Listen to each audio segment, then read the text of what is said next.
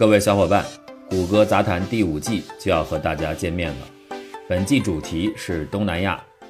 东南亚是整个地球上文化多样性最典型也是最丰富的地区。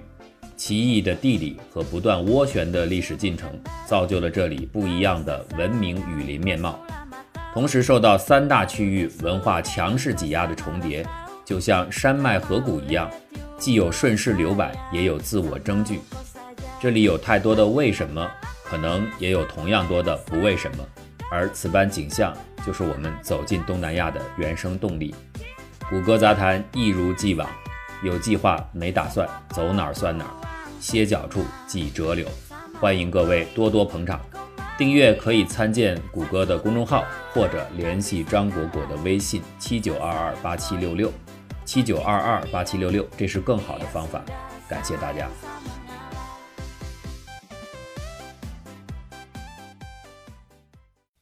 谷歌古典，感谢收听。今天我们播出孟买瘟疫和人形图书工厂。纳拉扬·海姆钱德拉，一八五四年六月十日出生在孟买湾。布勒什瓦的奇卡街，他是孟买原住居民的男孩。这个群体在1850年代的孟买已是少数群体，因为当时该市的主要人口是外来移民。他的父亲汉姆钱德拉受过实用工程和力学方面的培训。孟买为具有这些工程背景的人提供了获得成功的众多机会。1850年代中期，汉姆钱德拉已经拥有了自己的工作室。并且渴望进而成为孟买社会的高层。纳拉扬的童年生活算得上很舒适，但是当他的父亲和祖父在1866年相隔一个月之内先后去世时，生活开始变得一团糟。两年后，他的母亲离世，他成为了孤儿。纳拉扬与叔叔和阿姨的大家庭生活在一起。从十四岁起，他开始独自生活。他被附近最好的学校录取。包括赫特瓦迪的弗拉姆纳斯尔万吉帕特尔的英语和本地语言双语学校。他喜欢在孟买的街道上到处溜达，观察正在工作的商人，看他们铸造容器、敲打铜盆，看金匠勾勒金丝，或者看皮匠收拾皮子。因为深信自己从父亲那里继承了工程基因，他尝试过多种工作，包括在比库拉的大印度半岛铁路车间。做车床操作员，在炮架工厂当钳工，在一家朋友的商店里充当修理工，但是每样工作他都没能持续几个月以上。大约在这个时期，纳拉扬开始阅读除他的教科书以外的其他的书。正如他在一九零零年回忆的那样，他认为当时的他在偶然之间碰巧遇到了许多的宝藏。我的舅舅曾在弗朗吉的办公室担任英语文员，他的雇主向他赠送了一套近二百本的古吉拉特语的书籍。当我看到他们整齐地堆放在柜子里时，我就向自己的表兄借阅，一次一本书。尽管这些书都是帕西人所写，但这些书中包含的内容有许多是，即便今天那些声称不停地用纯古吉拉特语写作的作家都从未涉及的。我第一次读到杜萨白·弗朗吉卡鲁克1861年所写的《大不列颠之旅》，读到《学海》杂志的所有各卷，这是由纳洛吉·法东吉1840到1846年编辑的古吉拉特语杂志，以及索拉布吉·沙普吉班贾1851至1854年编辑的杂志《加格普里米》的全部内容。这些杂志所讲述的主题仍未被我们现在的期刊考虑到。而我通过阅读他们获得的大量知识无法尽数。这座城市数不清的聚会也在吸引着好奇的纳拉扬。星期天，他会出现在孟买南部社区皮多尼的学生组织的社会改革沙巴。沙巴在印度语就是社团或者大会的意思。星期三，他又会前往洗衣工人湖的弗朗基卡瓦吉学院，在那儿。古吉拉特邦知识传播会组织的教授们将会进行公开演讲。或许你还可以在曼德韦镇的科加人会议大厅，或者是位于普纳的智慧大会上看到他的身影。这些讲座当时的题目大多是关于知识和智慧，但是使用本地语言的演讲非常少。然而，正是纳拉扬参加的一次在山脚区吉尔冈举行的祷告会会议，给纳拉扬的生活带来了意想不到的方向性的改变。祷告会成立于1867年，目的是改革和振兴印度教。他不赞成偶像崇拜，提倡独一真神的观念。纳拉扬的年轻和热情吸引了祷告会里许多主要成员的注意。这也使他与访问孟买的当时印度几位主要的社会改革者建立起密切的联系，其中包括创立了善念会、致力于复兴吠陀理念的达亚南达·萨拉斯瓦蒂上师，还有在拉赫尔创立婆罗门会的纳宾·钱德罗伊。他们两个人都希望作为纳拉扬的导师。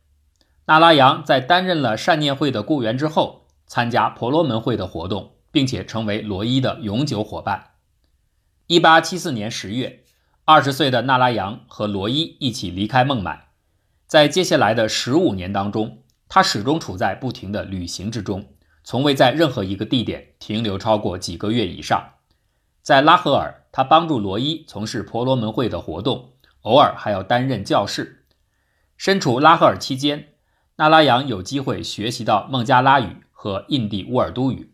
他穿越印度北部和中部地区。并在1877年来到德里，当时盛大的德里杜巴正在举行，用以庆祝维多利亚女王成为印度女皇。所谓德里杜巴，就是当时英属印度各土邦贵族和社会名流对大英帝国表达效忠的最高规格的社交宫廷盛会。纳拉扬终其一生并没有到过斯里兰卡，但是他曾经想要去过，在他想要前往那里的途中。他在马德拉斯目睹了第三届印度国民代表大会的整个议事过程。纳拉扬还协助建立了婆罗门冈这个印度中部拉特兰附近的理想精神村落。纳拉扬是大自然的爱好者，他对喜马拉雅山的美景尤其着迷。他曾经试图步行穿越西藏进入中国，但因为没有护照而被西姆拉当局拖进了监狱。在他离开七年之后。纳拉扬在1881年短暂地返回孟买，此时他已经几乎无法认出这座城市。那座曾经的滨海艺术中心几乎消失不见，地面上耸立着的是一系列标志性的建筑物，包括高等法院、大学图书馆、会议厅、秘书处，各个大型的纺织厂如雨后春笋般涌现。荒凉的居民区现在已经被稠密的人口和热闹的活动填满。马拉有轨电车行驶在主要道路上，每天有五十列当地的火车往返服务于城市和班德拉库尔拉这两个新兴的郊区地带之间。在一八八零年代，纳拉扬每年都会访问孟买几个月，和他的出版商与印刷商会面。祷告会后来被证明是纳拉扬文学生涯的起点。从一八七三年起。他开始为祷告会的古吉拉特喉舌撰写特定的宗教主题的文章，转译和源自我的想象。专用古吉拉特语的杂志《努尔伊尔姆》发表了他所描述的孟买各行各业的斋记。纳拉扬首次尝试写书是对婆罗门会宗旨的翻译，他最初是用孟加拉语写成的，后来被翻译成为马拉地语，纳拉扬又把它翻译成古吉拉特语。他在一些帮他修改和校对的人群当中分发手稿，这是他后来通常的做法。《萨达马经》这本书出版于1877年，开创了他当时还无法想象的文学生涯。他的早期著作包括一系列有关世界主要宗教的书籍。在学习孟加拉语之后，他认为孟加拉语拥有大量其他的印度语言无法提供的丰富的文学作品。之后，他着手进行一项宏伟的翻译计划。这个计划一直持续到他生命的尽头。他的大部分翻译工作都是改编和删节。如果突然看到任何他喜欢或感兴趣的东西，纳拉扬会立刻的从报纸或杂志上把这些纸张的方块剪报出来。他保留了许多不同主题的裁剪集，并且在自己写作时使用。如果他认为这样做可以提高自己工作的效果。他并不回避，把其他人的作品直接纳入自己的稿件。到1880年代中期，纳拉扬已经在古吉拉特文学圈里颇为出名。